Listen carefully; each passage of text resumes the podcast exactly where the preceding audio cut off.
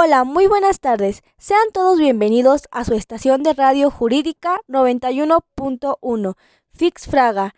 En la cápsula jurídica del día de hoy trataremos el tema Administración Pública Centralizada, Poder Ejecutivo.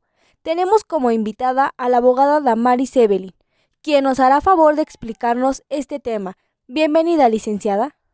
Muchísimas gracias, Samantha. Es un gusto estar aquí contigo en tu programa y pues demos inicio me gustaría empezar contextualizando a nuestros radioescuchas. Si bien la Administración Pública Federal de conformidad con el artículo 90 constitucional está dividida en dos grandes ejes, la centralizada y la paraestatal, nos enfocaremos en la centralizada.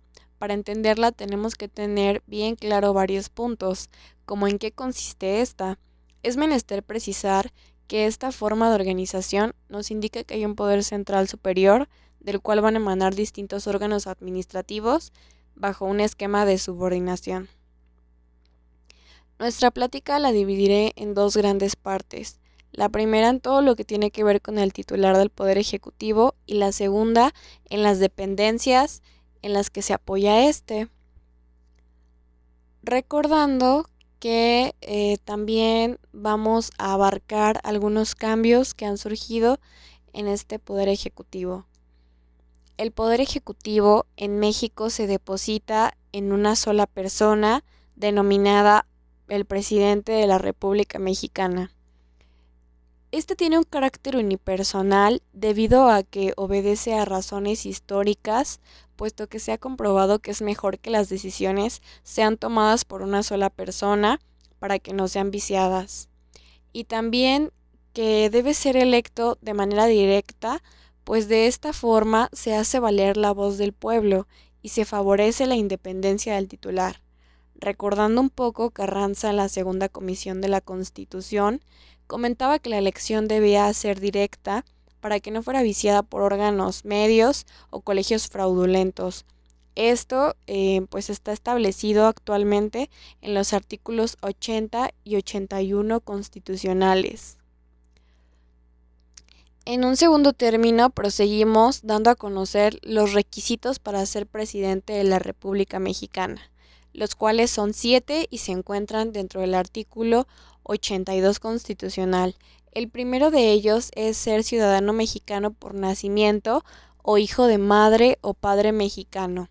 Esto es muy importante porque el la persona que llega a desempeñar este cargo tiene que tener un sentimiento patriótico para verdaderamente representar los intereses del pueblo. Además, haber residido en el país al menos durante 20 años. El segundo requisito es que tenga 35 años de edad, porque a esta edad se considera que ya se tiene una madurez de criterio. El tercero es que haber residido en el país durante todo el año anterior al día de la elección y la ausencia del país hasta por 30 días no interrumpirá la residencia. El cuarto es no pertenecer al clero, recordando que los que mantuvieron la guerra contra la Constitución de 1857 fueron la Iglesia. El quinto es no estar en servicio activo o separarse del cargo seis meses antes de la elección. El sexto es no ser secretario, subsecretario, fiscal o titular de alguna entidad federativa, a menos de separarse de su cargo seis meses antes. Tanto esta fracción como la anterior, pues en un principio nada más contemplaban que se separaran del cargo 90 días antes, sin embargo esto fue evolucionando para que se fijara una fecha de seis meses. Y finalmente, no estar en las causas de incapacidad. La causa de incapacidad nos remite a que si desempeñó el cargo anteriormente, pues ya no podrá volver a postularse como presidente. Respecto a la duración y la no reelección establecidos en el artículo 83 constitucional, la duración del presidente de la República son seis años en cargo y en un pasado el presidente ocupaba el cargo en diciembre, el primero, pero con la reforma del octubre del 2014, ahora es el primero de octubre cuando ocupa el cargo, para así evitar que se quede un vacío de poder por demasiado tiempo. Y pues la no reelección queda plasmada debido a que quedaron muy marcados los principios maderistas en la Revolución Mexicana. Sobre la falta absoluta, la licencia y la ausencia temporal contemplaban el artículo 84 constitucional. Este artículo ha sido reformado ya en cuatro ocasiones y actualmente nos menciona que la falta absoluta, que podemos entender como la muerte, incapacidad, etc., el Congreso nombrará un presidente interino en un plazo no mayor a 60 días. Provisionalmente, el secretario de Gobernación asumirá el cargo presentará un informe de labores 10 días después. Hay que tener bien claro que aquí se ve presente el poder de nombramiento que solo tiene el poder ejecutivo y no los que temporalmente ocupen esto, por lo que no pueden nombrar a secretarios de Estado. Por ejemplo, las faltas pueden ser dentro de los primeros dos años o los últimos cuatro años. Para el primer caso, si el Congreso está en sesiones, se constituirá en colegio electoral y por el voto de las dos terceras partes nombrará un presidente interino. El Congreso en 10 días emitirá una convocatoria para la elección del presidente, que no deberá de exceder nueve meses, y el presidente electo iniciará su encargo en siete días em, una vez concluido el proceso. Si no está en sesiones el Congreso, la comisión permanente lo reunirá para que realice el procedimiento. Y en el segundo caso, que es en los últimos cuatro años del cargo presidencial, en caso de falta, eh, si el Congreso está en sesiones, designará un presidente sustituto para concluir el periodo y se sigue el mismo procedimiento que en el primer supuesto y si el Congreso no está en sesiones, la Comisión Permanente lo reunirá para que se constituya en colegio electoral y se siga de nuevo el mismo procedimiento.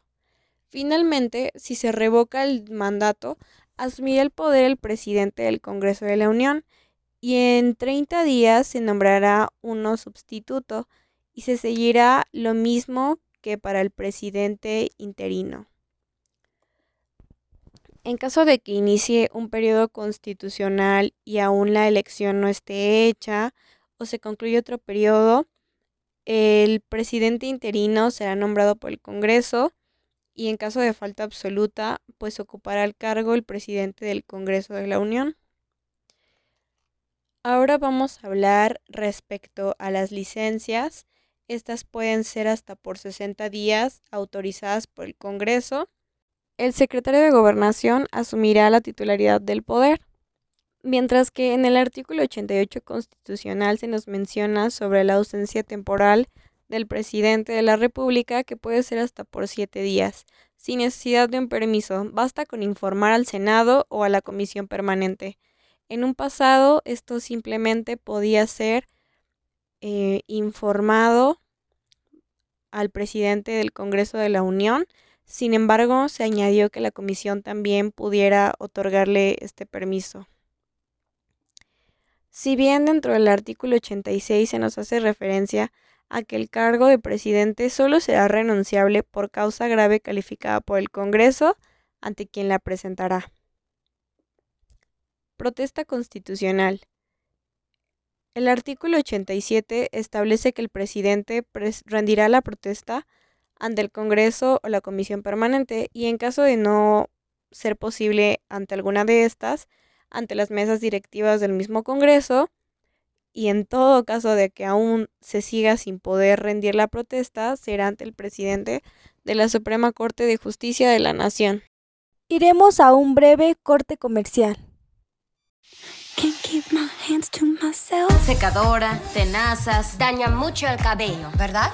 Yo necesito más que un acondicionador. Mucho más.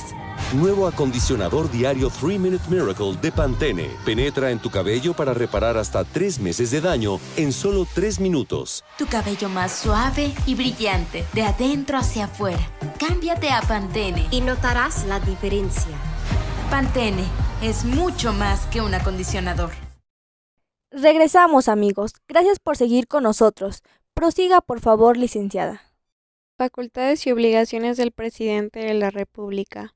Este artículo se ha modificado ya en 18 ocasiones y es el artículo 89 constitucional. Iniciaremos con la mencionada y ya muy debatida facultad reglamentaria que posee el presidente de la República. Desde mi perspectiva es muy necesaria para hacer efectiva la ejecución de leyes porque no todo está previsto en la ley, entonces hay ocasiones en las que necesita ejercitar esta facultad el Ejecutivo. Otra de, de las facultades y obligaciones que tiene el presidente es el poder de nombramiento para secretarios, embajadores, cónsules de Hacienda, coroneles, oficiales del Ejército y Fuerza Aérea, así como los integrantes de órganos colegiados en materia energética. Los últimos requieren de una ratificación del Senado. Además, también debe preservar la seguridad nacional, la Guardia Nacional y puede declarar la guerra en nombre de México. Como dato curioso, hay ciertas fracciones que no se han modificado desde 1917 entre las principales son la que tiene que facilitar al Poder Judicial los auxilios que necesite para el ejercicio de sus funciones, así como habilitar puertos, aduanas marítimas y designar su ubicación. Y tampoco se ha modificado el otorgar privilegios por un tiempo determinado a descubridores y a inventores. Intervendrá también en la designación del fiscal general y puede removerlo. Anteriormente hay que recordar que esta figura fue sustituida porque era el Procurador General de la República. Tenía la facultad como tal de nombrarlo. También puede dirigir la política exterior. Y esto cambió mucho a base de la reforma del 2011 en materia de derechos humanos, porque se hizo la referencia a que se tenía que incluir y em, pues seguir cierta protección por parte del Estado mexicano. Otra fracción menciona que se pueden conceder indultos a reos por delitos de competencia de tribunales federales, así como presentar la terna de ministros a la Suprema Corte de Justicia de la Nación, convocar al Congreso en sesiones extraordinarias. Un dato curioso de esta fracción es que antes se contemplaba la destitución de la autoridad judicial por mala conducta por parte del Poder Ejecutivo, pero esta se derogó en 1982. Bien amigos, ahora comenzaremos a hablar sobre el segundo grande tema que hablábamos al principio y es todo lo concerniente a los órganos que dependen del Poder Ejecutivo en la centralización. Aquí ya vamos a empezar a entrelazar los temas, pues es en el artículo 90 de la Constitución en donde se nos remite la Ley Orgánica de la Administración Pública Federal. Esta, a su vez, establece en el artículo número 2 que el Ejecutivo para el despacho de sus negocios se apoyará de las Secretarías de Estado, además de una oficina del presidente, la Consejería Jurídica y los órganos reguladores coordinados en materia energética. Iniciaremos hablando sobre las Secretarías de Estado. Anteriormente existían los denominados departamentos administrativos, pero estos desaparecen el 2 de agosto de 2007 a nivel constitucional y a nivel legal el 12 de abril del 2012.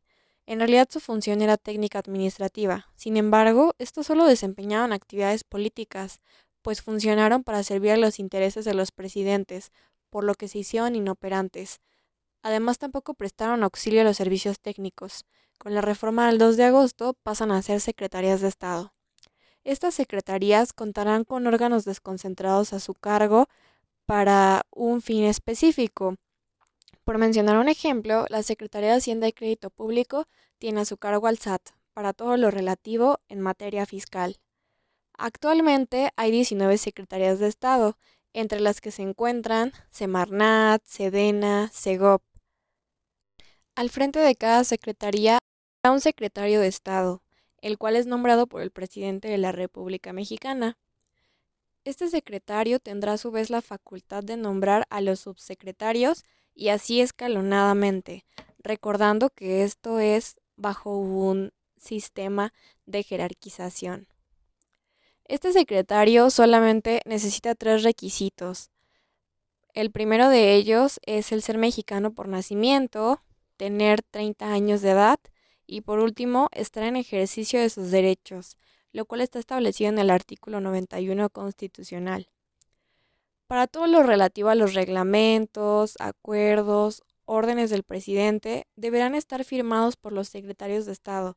Depende de la secretaría que le corresponda. Para esto vamos a tomar como referencia a la Ley Orgánica de la Administración Pública Federal, en donde se establecerán las atribuciones de cada una de ellas. Esto se establece en el artículo 92 constitucional y finalmente los secretarios de despacho deben dar cuentas al Congreso sobre el estado que guardan sus ramos. Consejería Jurídica del Ejecutivo Federal. Con la reforma de 1994 se excluye del Poder Ejecutivo a la Procuraduría General de la República, PGR, para incluir a la Consejería Jurídica. La PGR queda en el limbo por mucho tiempo porque no era ni centralizada ni paraestatal, sin embargo, actualmente es una Fiscalía General de la República y posee autonomía constitucional. Regresando a la Consejería Jurídica, en un principio quedó incluida en el artículo 102 constitucional, pero en el 2014 la reubican en el artículo 90 constitucional, en donde se menciona que ésta estará a cargo de la dependencia del Poder Ejecutivo. En el artículo 4 de la Ley Orgánica de la Administración Pública Federal se establece que tendrá la función de consejero jurídico y estará a cargo de un consejero. Es evidente que es el presidente de la República quien lo nombrará.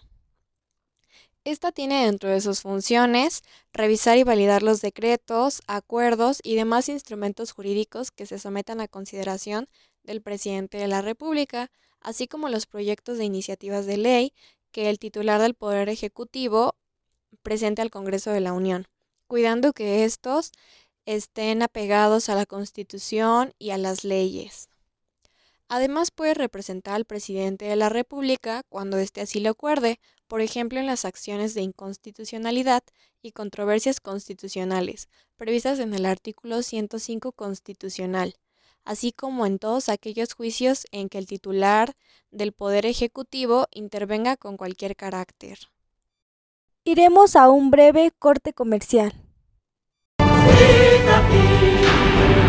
Los trabajadores de la televisión y la radio llevaremos a cabo nuestra sexagésima octava Asamblea General Ordinaria del Consejo Nacional en Quintana Roo, inaugurando los trabajos del gobernador del estado. Con el respaldo de la Confederación de Trabajadores de México, avanzamos para un mejor futuro, comprometidos contigo, por una superación social. Citatir, CTM. Regresamos amigos, gracias por seguir con nosotros. Prosiga por favor, licenciada. La oficina del presidente de la República se encuentra regulada en el artículo 8 de la Ley Orgánica de la Administración Pública Federal si bien esta, a partir del 4 de junio de 1992, por el presidente Salinas de Gortari, el cual firmó un acuerdo, se crea la oficina de la presidencia, modificando el nombre de la entonces oficina de coordinación, manteniendo las responsabilidades. Sin embargo, se le agregan mecanismos de coordinación con Dirección General de Asuntos Jurídicos y con la Dirección General de Comunicación Social de la Presidencia. El 2 de abril del 2013 se expide el Reglamento Oficial de la Presidencia de la República que dispone las facultades y su integración.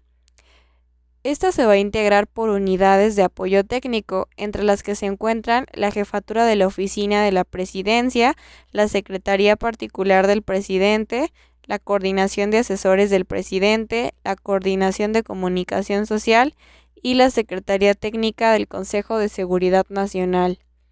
Entre sus facultades se encuentra la de apoyar a las tareas y da seguimiento a las políticas públicas y su evaluación periódica. También aporta elementos para la toma de decisiones sin invadir el ámbito de las dependencias. Mencionaremos a los llamados órganos reguladores coordinados en materia energética, que los podemos encontrar en el artículo 28, octavo párrafo constitucional, que son dos, la Comisión Nacional de Hidrocarburos y la Comisión Reguladora de Energía. Si bien a estos, eh, a partir del 2014, una reforma de adición que se lleva a cabo a la Ley Orgánica de la Administración Pública Federal el 11 de agosto, se les dota de cierta autonomía y además se crea una ley especial para estos órganos. Estos órganos van a tener cierta autonomía técnica, operativa y de gestión, personalidad jurídica y van a poder disponer de los ingresos derivados de los derechos y, aprovechamientos que se establezcan por los servicios que prestan conforme a sus facultades. Pero pues tienen que seguir muy de la mano en coordinación con la Secretaría de Energía. Y pues algo también muy relevante que hay que recalcar es que los comisionados son propuestos por el presidente y ratificados por el Senado. Para los que se preguntan por qué no mencioné el Estado Mayor Presidencial, es debido a que desde el 2018 este se desintegró. Era un órgano que principalmente protegía la seguridad del presidente de la República y de su familia. Sin embargo, Andrés Manuel López Obrador hizo referencia a que el pueblo hace el que lo proteja. Entonces, pues hasta aquí es mi participación. Muchísimas gracias. Nuestros amigos de Twitter tienen algunas preguntas para usted, pero por cuestiones de tiempo solo responderemos dos. La primera es de arroba faruquita.98 puede proporcionarnos la bibliografía en la que se basó para el tema que hoy explicó. Y la segunda es de Aime P3 Jurídica, ya que está abarcando el tema sobre las secretarías de Estado, en qué consistió la reforma del 2018 sobre las unidades de administración y finanzas. Muchísimas gracias por sus preguntas. La respuesta a la primera de ellas es la lectura de Los Poderes de la Unión a 100 años de Brito Melgarejo y Guerrero Galván, disponible en la Biblioteca Jurídica Virtual del Instituto de Investigaciones Jurídicas de la UNAM y también la Ley Orgánica de la Administración Pública Federal, así como la Constitución. La respuesta a la pregunta número 2 es que a partir de la reforma del 2008 desaparecen las denominadas oficialías mayores y solamente persisten tres hasta ahora, que son la de la Sedena, la de la Semarnat y la de la Secretaría de Hacienda y Crédito Público, mientras que para las demás secretarías únicamente eh, se contará con una unidad de administración y finanzas. ¿En qué cambia esto? En que pues ahora las unidades de administración y finanzas estarán a cargo de la Secretaría de Hacienda y Crédito Público y ya no realizarán sus propias compras, sino que tienen que rendir cuentas a Hacienda y pues se va a encargar de todo lo, lo concerniente a la distribución de recursos financieros, la planeación, la programación la, el presupuesto, eh, los recursos materiales, etcétera. De igual forma, esta función la siguen realizando las oficiales mayores, sin embargo que em, pues los oficiales mayores no tienen como esta dependencia hacia la Secretaría de Hacienda y Crédito Público, aunado a que las unidades de administración y finanzas son inferiormente menores a las oficialías mayores. Espero que eso responda a tus, tu pregunta. Es un tema que no abarcamos, pero me parece muy interesante que te mantengas actualizada de qué es lo que sucede con tu, con tu país. Muchísimas gracias, Damaris. Hasta aquí damos por concluido este programa. Es un tema realmente relevante, pero muy extenso. Muchas gracias por resumirnos lo que establece la Constitución y la Ley Orgánica de la Administración Pública Federal. No nos daríamos abasto con una sola cápsula, pero continuaremos con varias.